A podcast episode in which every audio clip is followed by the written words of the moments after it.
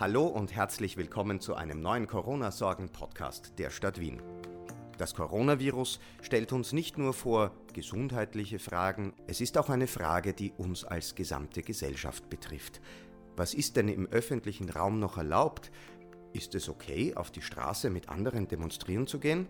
Wie tut sich die Polizei damit, die verschiedenen Verordnungen tagtäglich umzusetzen? Und wie betrifft die Wirtschaft der Lockdown und die Zeit danach? Kann eine mögliche vier Tage Arbeitswoche eine Krise langfristig dämpfen? Fragen wie diesen geht Patrice Fuchs im folgenden Beitrag nach.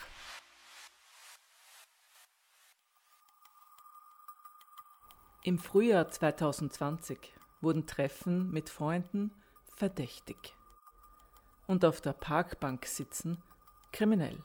Es hat ja keine Entscheidungen gegeben, jetzt irgendwie von einem Verfassungsgerichtshof, Verwaltungsgerichtshof. Das heißt, es war eigentlich gar nicht klar, was ist jetzt wirklich, wo ist die Abgrenzung, was ist erlaubt, was ist jetzt nicht erlaubt. Und das war auch eine sehr, sehr große Schwierigkeit.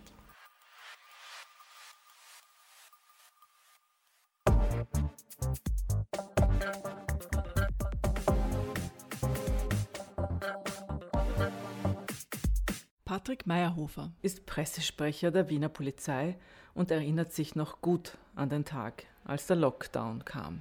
Ich weiß, dass ich mir an dem Tag direkt zu Hause die Pressekonferenz angeschaut habe vom Innenminister und vom äh, Bundeskanzler und eigentlich sprachlos war in den ersten Minuten, was jetzt auf uns zukommt und ich habe dann ein bisschen reflektiert, was in den nächsten Monaten passieren könnte. Das waren natürlich Punkte, die wir sofort im Team hier in der Pressestelle auch besprochen haben. Wir haben ganz klar gesagt, ähm, Einige Punkte sind uns wichtig, dass wir deeskalieren, dass wir verständnisvoll einschreiten, dass wir transparent sind. Das heißt, ähm, wenn es Anfragen gibt zu irgendwelchen Amtshandlungen, dass man das ganz genau darlegt, wie sich die Situation dargestellt hat, weil wir waren einfach der Meinung, dass es nur so in so einer schweren Zeit funktionieren kann.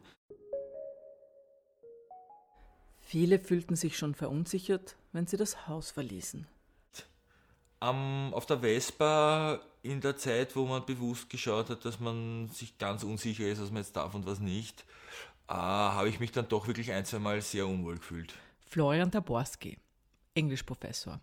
Ich habe auf der einen Fahrt trifft man zwei, drei Autos getroffen, man am Freitag um, um elf auf Nacht auf 20 Minuten Fahrt, da fühlt man sich dann schon irgendwie unwohl und haben gedacht, ah, da ist man quasi, das nächste Polizeiauto, das vorbeifährt, fragt garantiert mal nach, was man da tut, ob es legal ist oder nicht. Jetzt, ja, das habe ich jetzt nicht dringend braucht.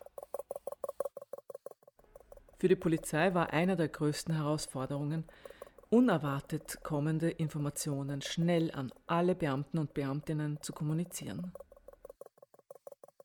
Ähm, die Polizistinnen und Polizisten sind nicht jeden Tag im Dienst. Man hat Tagdienst, man hat Nachtdienst, dann ist man zu Hause, kommt am nächsten Tag in Dienst und vielleicht von den einen auf den nächsten gibt es wieder drei Änderungen.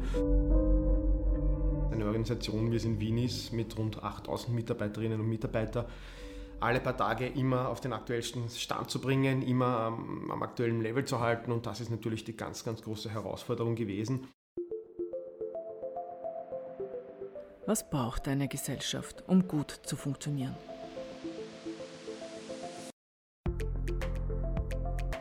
Sicherheit auf den Straßen und Existenzabsicherung. Im Moment sind über eine Million Menschen von Existenzunsicherheit betroffen. Und was bräuchte es noch?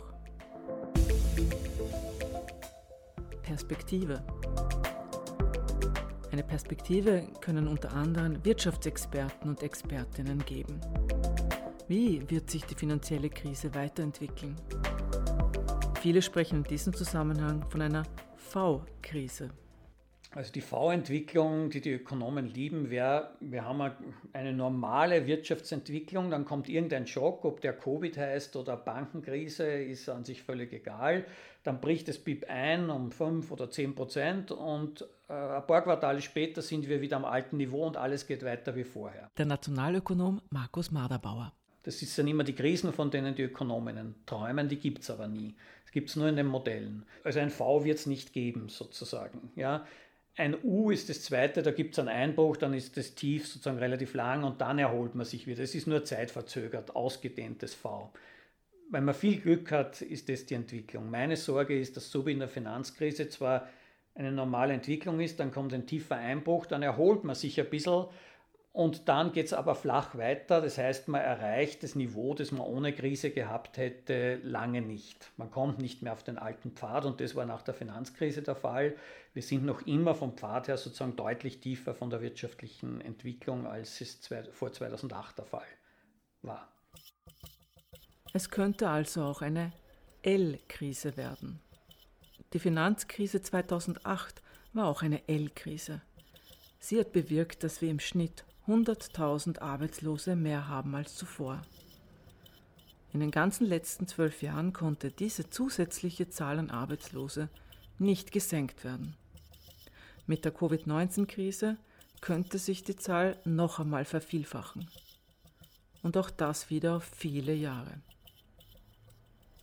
Und dazu kommt noch die unsichere gesundheitliche Perspektive und die wiederum verstärkt die Wirtschaftskrise bin jetzt heute Morgen hier nach Wien gefahren und habe meinen Mann mit zwei Kindern mit Rotznasen zu Hause gelassen, die nicht in ihre Institutionen dürfen. Und wir fragen uns auch, wie wird der Herbst werden? Und das kann ja wirklich keiner, also momentan sagen. Und ähm, werden die Institutionen zu haben über längere Zeit? Sind es nur zwei Wochen, weil Fälle aufgetreten sind? Betrifft es nur meine, meine Kinder oder ist das irgendwie, gibt es wieder größere regionale Lockdowns? Wie wird der Arbeitgeber und äh, die Betriebe damit umgehen, wenn die Mitarbeiter häufiger sagen müssen, ich habe wegen Krankheitssymptomen kann ich oder wegen Krankheit in der Familie kann ich nicht kommen. Das ist ja also nachdem die Ausmaße der Epidemie so unklar sind, ist es eben ganz schwer abzusehen. Niemand weiß, wo das nächste Cluster auftritt. Ein erschöpfendes Ratespiel. Wo ein kaltes Klima herrscht und die Schweinereien im Hinterzimmer passieren, gibt es viele Ansteckungen, also im Schlachthof und in der Freikirche offensichtlich. Florian Taborski. Ich finde auch spannend, dass da jetzt nicht groß Panik ausgebrochen wird und alle Kirchen geschlossen werden und Katholiken Lebensgefährder genannt werden. Unerwartet war auch, was durch die Cluster erst ans Tageslicht kam, wie zum Beispiel Arbeitsverhältnisse in Schlachtereien. Ja, aber freut mich natürlich, dass das beim Essen, dass da jetzt auch wieder mal mehr hingeschaut wird. Bin jetzt als Nicht-Vegetarier ist natürlich gut darin, auch nicht hinzuschauen bei den Dingern, wenn ich mal was kaufe. Weiß ich natürlich auch. Aber würde mich natürlich sehr freuen, wenn ich wüsste, dass ich eben nicht drauf schauen muss, weil ich weiß, dass ein Tier so behandelt worden ist, dass ich mich nicht genieren muss, dass ich es esse. Und ich möchte auch nicht, dass der Amazon-Chef die meiste Kohle in der Situation gemacht hat, der bekanntlicherweise das nächste ist, was man Sklaventreiber nennen kann auf dieser Erde und damit der reichste Mann der Welt wurde, obendrein. Die Großen, die was wir eh gestopft werden, die sind eh gut da, ne? die, die können sich schon richten. Ne? Hans Ramelow, Pensionist.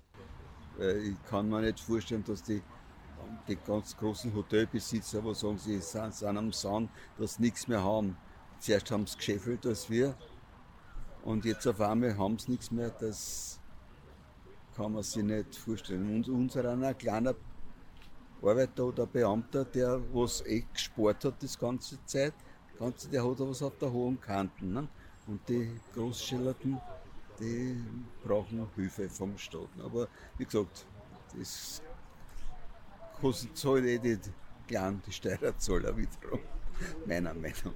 Wir könnten uns überlegen, muss es wirklich so sein, dass die Arbeitslosenversicherungen, die immerhin alle Beschäftigten einzahlen, dass die den Tourismus so stark subventioniert, weil der Tourismus in den Stehzeiten, wo keine Saison ist, seine Beschäftigten in der Arbeitslosenversicherung sozusagen zwischenparkt und sich von der Allgemeinheit finanzieren lässt, können wir nicht den Tourismus so weiterentwickeln, dass dort Ganzjahresarbeitsplätze entstehen.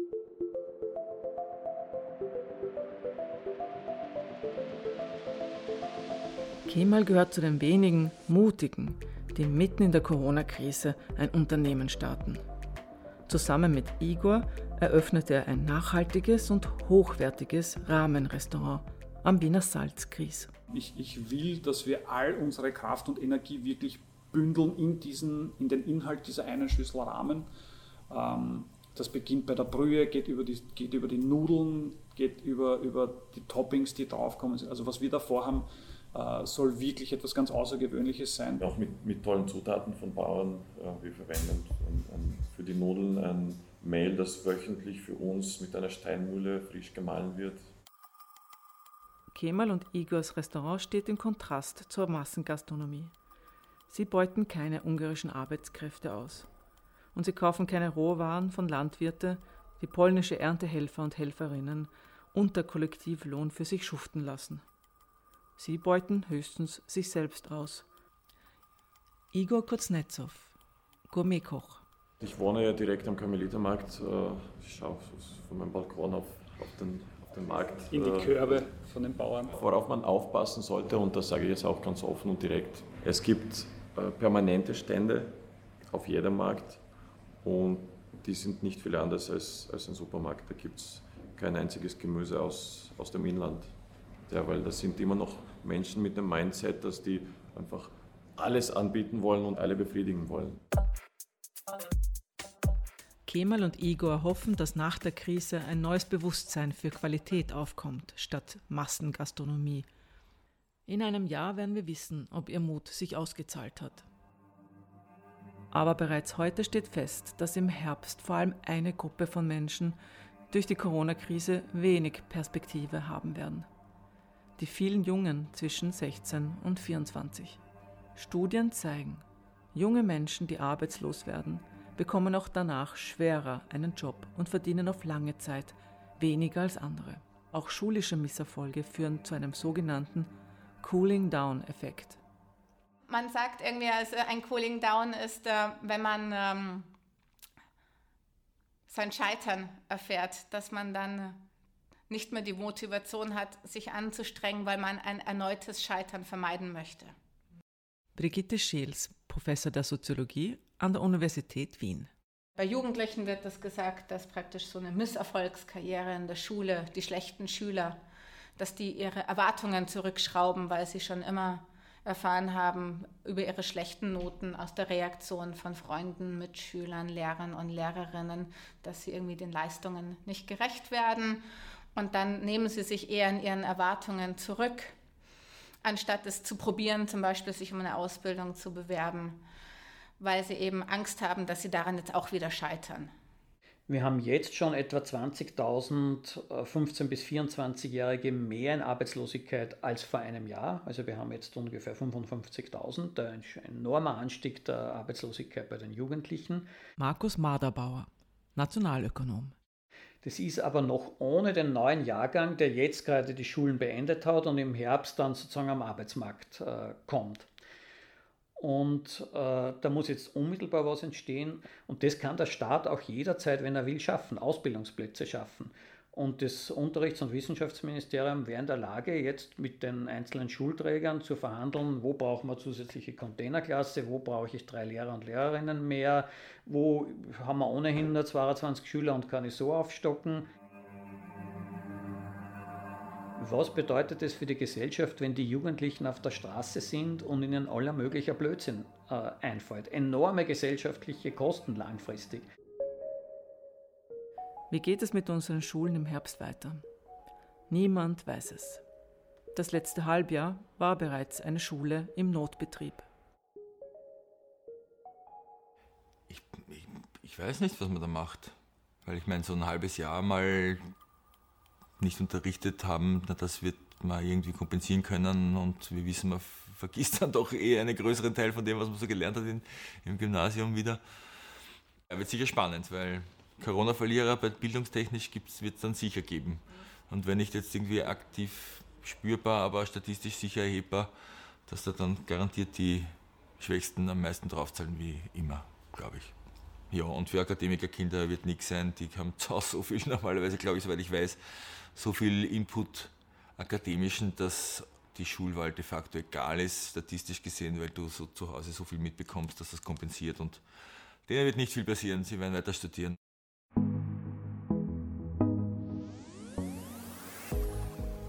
Unsere Gesellschaft ist ohne Nachtleben kaum vorzustellen. Dass man sich trifft und Spaß hat, ist essentiell. Doch mit Corona ist das keine Selbstverständlichkeit mehr. Und die Bilder von überfüllten Partymeilen aktivieren bei vielen tiefe Ängste. warum greift die Polizei nicht ein? Patrick Meyerhofer, Pressesprecher der Wiener Polizei. Stellen Sie sich vor, wir haben hier mehrere tausend Personen, jetzt beispielsweise eben am Donaukanal, und hier wird dann von zahlreichen Leuten der Abstand nicht eingehalten. Man müsste einerseits überprüfen, ist es ein gemeinsamer Haushalt gegeben, man müsste da mit mehreren Polizeikräften in eine Masse hineingehen und das steht nicht in Verhältnismäßigkeit. Also hier muss man natürlich ganz wichtig auch Fingerspitzengefühl an den Tag legen. Ähm, man kann über den Lautsprecher durchsagen, bitte halten Sie die Abstände ein. Man kann hingehen mit den Leuten reden, sagen, bitte halten Sie die Abstände ein. Man kann deeskalierend versuchen, einfach die Situation aufzuklären und das sind eigentlich auch die Dinge, die Polizisten machen und das dürfte anscheinend auch speziell bei den Jugendlichen wirklich gut ankommen. Aber was wäre die Alternative? Nächste Instanz wäre dort ein Platzverbot zu machen. Nur muss man sich immer über die Konsequenzen auch entsprechende Gedanken machen. Und es ist ja so, dass ähm, so eine Szene nicht ausgelöscht wird deswegen. Ja. So eine Szene verschiebt sich dann und es findet woanders Debatte statt. Das heißt, das wäre keine zielführende Maßnahme. Corona greift auch in unser Demonstrationsrecht ein. Als im Juni die Black Lives Matters Demo durch die Stadt zog, verfielen viele in Panik. Ähm, ich glaube, die Demo in Wien, wo ja dann doch sehr viel mehr Leute gekommen sind, als man sich erwartet hat und ich auch, obwohl ich dort war, niemals gedacht hätte, dass es so viele waren, weil ich offensichtlich nicht gesehen habe, in wie viele Abzweigungen das noch weitergeht. Ähm, ich muss sagen, nachdem wir nicht gehört haben, dass es da irgendwelche Ansteckungen gab, ist es offensichtlich, dass man an der frischen Luft mit ein bisschen Abstand zu fremden Menschen, den, wie gesagt, ich persönlich so und so halte, ähm, war da auch möglich. Den einzigen Leuten, denen ich näher gekommen bin, waren die Kollegen, mit denen ich so und so täglich arbeite. Und dann sind wir auf einem Grünstreifen gestanden mit genug Abstand zu Fremden. Ich habe gesehen, dass sie die Bilder natürlich ausgeschaut haben, dass es super voll ist, aber das kam aus einem gewissen Winkel dann auch am Donaukanal immer, als wäre da nur Menschen und sonst nichts. Ich glaube, es sieht danach aus, dass das da nichts passiert und im Zweifelsfall soll man sagen, dass wir Masken tragen müssen. Ich gehe liebend gerne vermummt auf Demonstrationen. Brigitte Scheels, Professor für Soziologie an der Universität Wien. 2020 wird nicht nur das Corona-Jahr sein, sondern es wird auch das Black Lives Matter-Jahr sein. Und da ist auch eine andere, total wichtige gesellschaftliche Diskussion losgetreten wurde, die auch schon geschwelt hat. Kann sich unsere Gesellschaft nach der Corona-Krise zum Besseren verändern? Wird es mehr Menschenrechte, mehr Homeoffice und mehr Klimapolitik geben? Ob das wirklich die Innovation ist, die eine neue Gesellschaft aufbaut, das möchte ich irgendwie in, wirklich in Frage stellen. Ich denke aber, an vielen Punkten kann es einen Schritt dazu beitragen, um die Entwicklung der Gesellschaft voranzubringen. Die Jobs der Zukunft sind in der Technik, Pflege, Bildung und in der Klimabranche zu finden. Und ein Mittel gegen Arbeitslosigkeit, das wäre die Viertageswoche. Arbeitszeitverkürzung hat es gegeben, seit es Erwerbsarbeit gibt. Also es ist alles andere als was Neues. Der Nationalökonom Markus Maderbauer. Vor gut 100 Jahren ist um den 8-Stunden-Tag gekämpft worden. Äh, vor 50 Jahren war die, das Ziel, die Wochenarbeitszeit äh, von 40 Stunden pro Woche äh, zu erreichen. Ich glaube aber, dass die Arbeitszeitverkürzung deshalb so wichtig ist, weil es den Menschen auch signalisiert, Wohlstand besteht nicht nur darum, dass ich immer ein höheres Einkommen habe und mir jetzt immer mehr Güter kaufen kann. Für viele Bevölkerungsgruppen ist das nach wie vor wichtig. Aber für viele Bevölkerungsgruppen, darunter auch junge, die haben auch mehr Interesse an immateriellen Wohlstandssteigerung. Und es ist eine Wohlstandssteigerung, wenn auch die Väter ab Freitagmittag Zeit für ihre Kinder äh, haben. Noch einmal Kemal Kara. Koch und Vater von zwei Kindern. Ich glaube, die, die, Zeit, die wir zu Hause miteinander verbracht haben, hat uns allen als Familie sehr gut getan, speziell mir und meiner kleinen Tochter, weil wir halt relativ wenig Zeit miteinander verbringen. Ähm, so gesehen war es gut. Natürlich schreien die Unternehmer als erstes, das führt uns in den Ruin, es ist nicht leistbar und es ist das Ende des österreichischen Wirtschaftsstandorts. Und es war bei der 40-Stunden-Woche genauso wie bei der fünften Urlaubswoche und bei allen Forderungen von Arbeitszeitverkürzung in Kollektivverträgen. Immer einigt man sich im Konsens. Bei den Dienstleistern ist es nicht so einfach. Der Friseur, wie soll, der, wie soll er produktiver werden? Der braucht einfach 20 Minuten, um einen Männerhaarschnitt zu machen oder die Friseurin. Ich kann nicht zwei Männer gleichzeitig sozusagen die Haare schneiden und damit produktiver äh, werden. Das heißt, äh, wenn wir jetzt eine Arbeitszeitverkürzung durchführen, wird sich die Industrie das ganz leicht leisten können. Aber wie können sich die Dienstleistungsbranchen leisten? Ja, die überwälzen die Lohnkosten oder die geringere Arbeitszeit normalerweise in die Preise. Deshalb steigen auch seit Jahrzehnten die Dienstleistungspreise an, während die Industriepreise kaum steigen. Das heißt, die Unternehmer im Dienstleistungsbereich, so wie sie jede Lohnerhöhung in die Preise überwälzen, äh, würden sie auch die Arbeitszeitverkürzung in höhere Preise überwälzen. Äh, und es ist gar kein Unterschied zur Vergangenheit. Also ist auch für den Dienstleistungsbereich nicht der Untergang eine Arbeitszeitverkürzung, wenn sie wirtschaftlich vernünftig organisiert wird, wie alle Arbeitszeitverkürzungen der letzten 100 Jahre durchgeführt wurden. Obwohl die Preise teurer wurden, gibt es auch heute nicht weniger Friseursalons. Und die Menschen gehen auch nicht seltener, sondern öfter zum Friseur. Sie können es sich leisten, weil sie auch mehr verdienen. In dieser Krise wird es immer offensichtlicher, dass Menschen ein, ein, ein bisschen einen Paradigmenwechsel brauchen im, im, im, in der Denkweise. Mich wär, vielleicht ist, äh, ist, ist diese Krise ein, ein Sprungbrett zur Evolution, zu einem nächsten Evolutionssprung. Mehr Qualität statt Preisdruck? Das, was ich zum Beispiel eben in Japan gelernt habe. Also auf, auf Englisch hat es geklungen wie uh, If you want to be the best, never compete. Also für mich geht es nicht um, um einen Kampf. Ich, ich kämpfe nie, ich mache einfach nur meine Sache.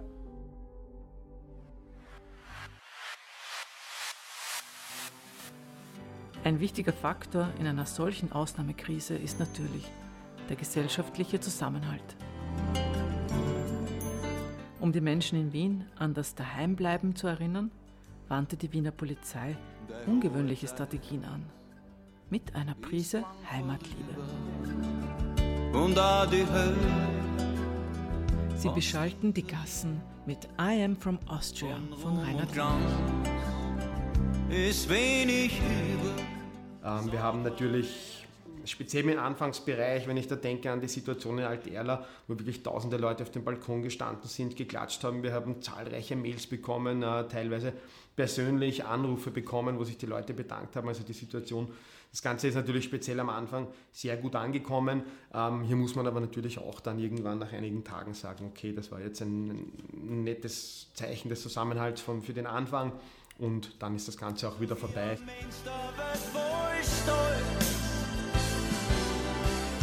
Und wenn ihr wollt, sagt ganz allein, I am from Austria. Viele lehnten diesen verordneten Aufruf zur kollektiven Rührung ab. Ähm, es ist aber, glaube ich, noch immer so, dass man sagt, man hat ja hier die Auswahl, die Möglichkeit, man muss sich ja nicht zwangsläufig jetzt, man kann das Fenster zumachen. Ja, die Lautstärke war jetzt nicht so, dass es durch die Fenster irgendwie in die Wohnung gedrungen ist und es muss natürlich nicht jeder dieses Lied äh, mögen. I am from Austria. From Austria.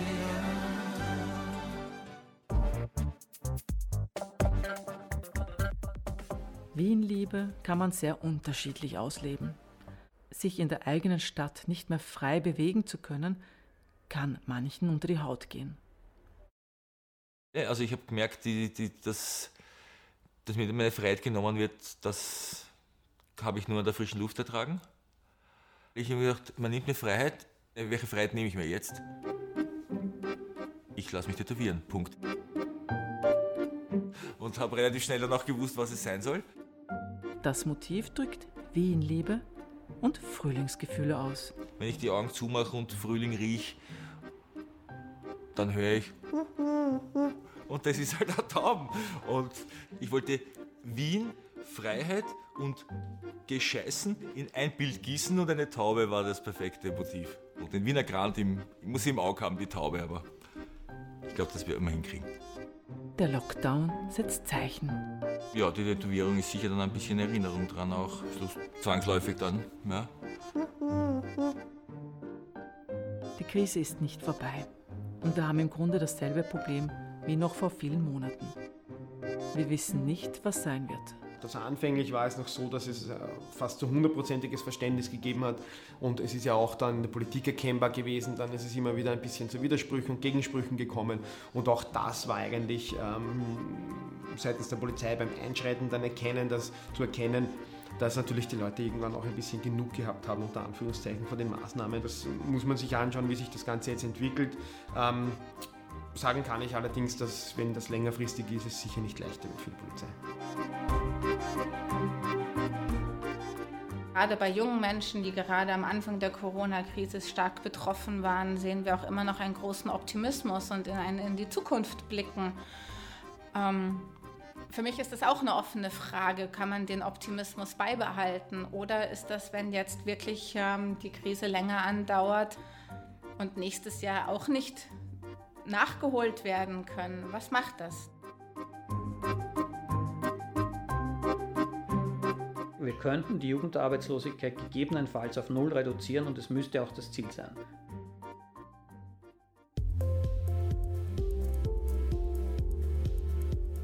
Das war ein neuer Podcast der Stadt Wien. Du hast einen Beitrag gehört, gestaltet von Patrice Fuchs. Neben den vielen Fragen, auf die wir jetzt eben Antworten gesucht haben, die uns heute, morgen und wahrscheinlich auch noch übermorgen begleiten werden, stellt sich auch die Frage nach unserem Seelenwohl. Wenn du Sorgen hast, dir unsicher bist, manchmal außer Tritt gekommen scheinst, dann findest du bei der Stadt Wien Hilfe und Rat. Expertinnen und Experten bei der Corona-Sorgen-Hotline unter der Wiener Nummer 01 4000 53000 sind täglich von 8 bis 20 Uhr für dich erreichbar. Und wenn du weitere Podcasts der Stadt Wien hören willst, dann empfängst du sie hier auf diesem Kanal. Oder du folgst uns auf Social Media. Die Stadt Wien findest du unter anderem auf Facebook, Twitter oder Instagram. Wir hören uns beim nächsten Mal.